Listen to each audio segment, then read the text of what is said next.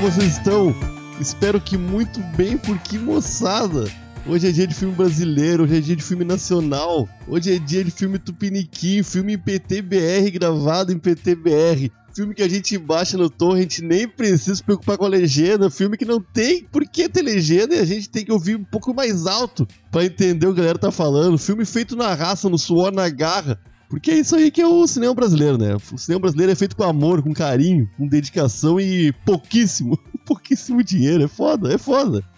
Antes de continuar esse episódio, eu deixo o meu muito obrigado a todos os padrinhos e madrinhas desse projeto gostoso que é o Tega Show. Quatro episódios por semana, hein? Que beleza! Se tu também quer ajudar, é só acessar picpay.me barra e escolher qualquer plano que cabe dentro do teu bolso. Todo mundo que ajuda ainda concorre aos nossos kits canábicos com chavador, cinzeiro, incenso, seda pra caralho e muito mais. O próximo sorteio já é agora no fim do mês, então corre lá e assina pra participar do sorteio também, né?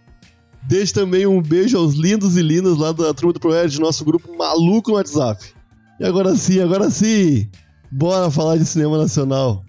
Inclusive, agora no último domingo, dia 19 de junho, comemoramos o Dia do Cinema Brasileiro. Pois é, eu também não vi ninguém falando disso. Dia 19 de junho é considerado o Dia do Cinema Brasileiro porque, ao que tudo indica, foi no dia 19 de junho de 1898 que foram feitas as primeiras imagens de um cinematógrafo em solo brasileiro. Essa palavra eu não conhecia e tive que, tive que falar bem devagar para conseguir falar certa, mas acertei de primeira. Tem umas controvérsias nessa história, mas essa é a mais aceita, então vamos lá. Vamos comemorar o Dia do Cinema Brasileiro, dia 19 de junho. Passou, né? Passou de domingo, mas domingo não tem morgadão, fazer o quê?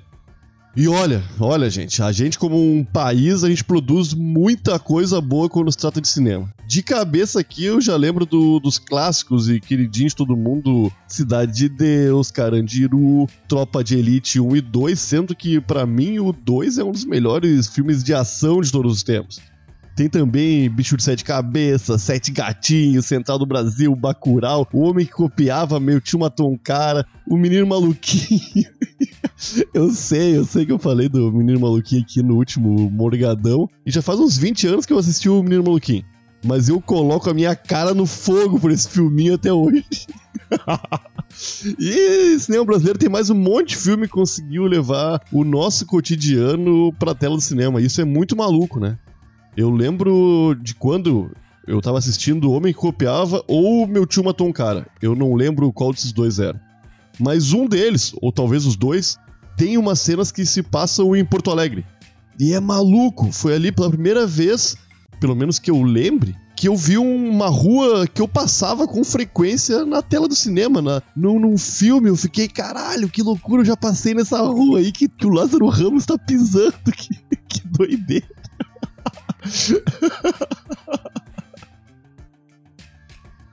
Desde criancinha, desde muito novo, eu assisto o filme brasileiro. E na real, o primeiro filme que eu assisti no cinema foi o filme brasileiro.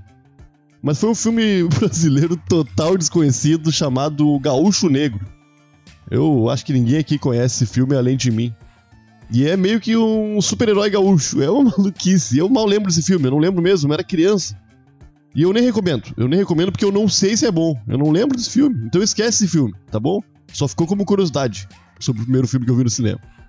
Hoje eu quero falar de um filme brasileiro que eu demorei, demorei para dar o play e quando acabou o filme eu já fiquei triste por não ter possibilidade de ver no futuro aquele filme pela primeira vez, porque eu já tinha visto, sabe quando tu vê um filme tão bom, mas tão bom que tu fica, puta merda eu nunca mais vou ter a experiência de ver esse filme pela primeira vez de novo.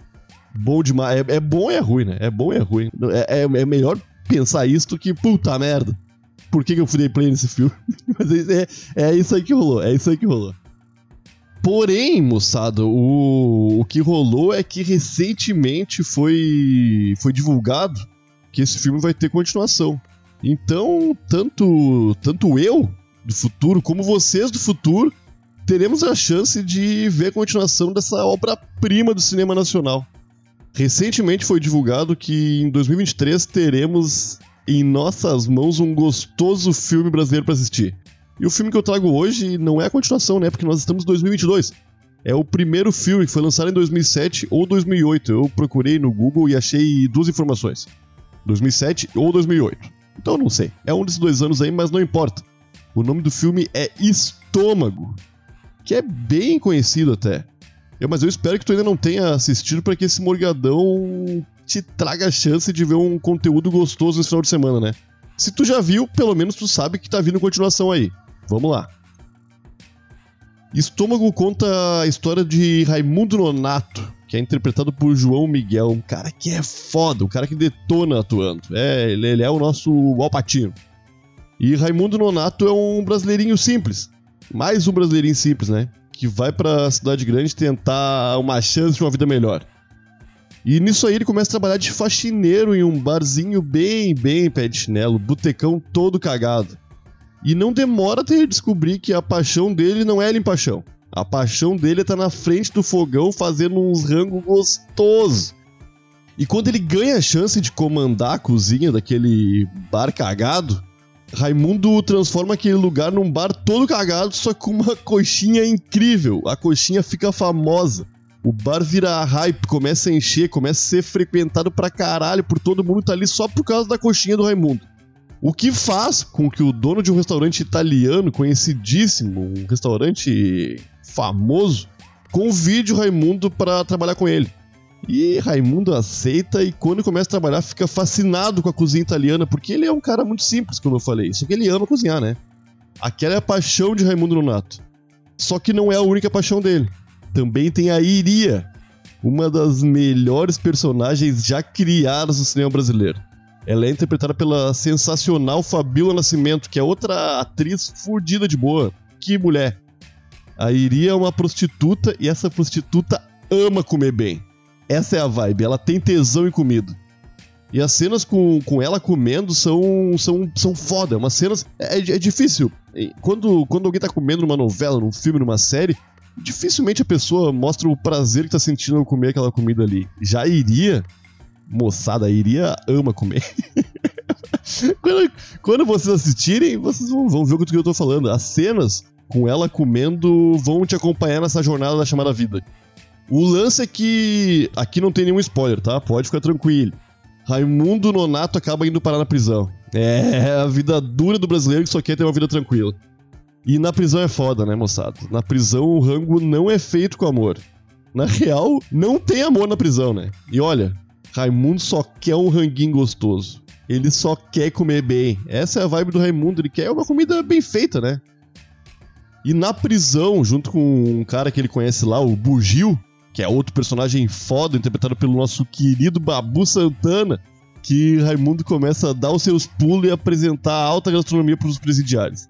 O filme fica se passando entre cadeia e fora da cadeia, contando junto a história dos dois períodos de vida diferentes da vida do Raimundo Nonato.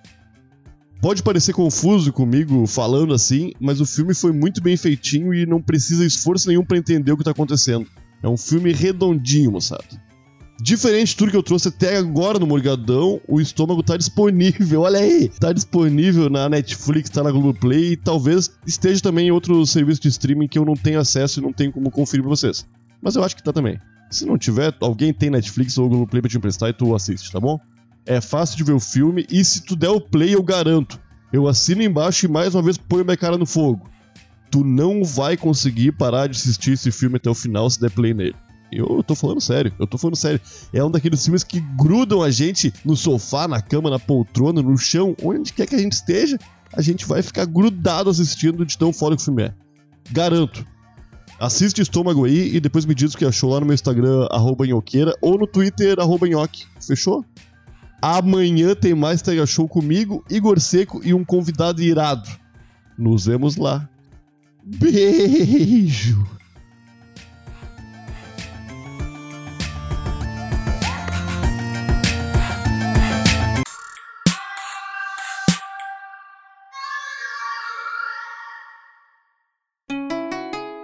Rádio Hemp.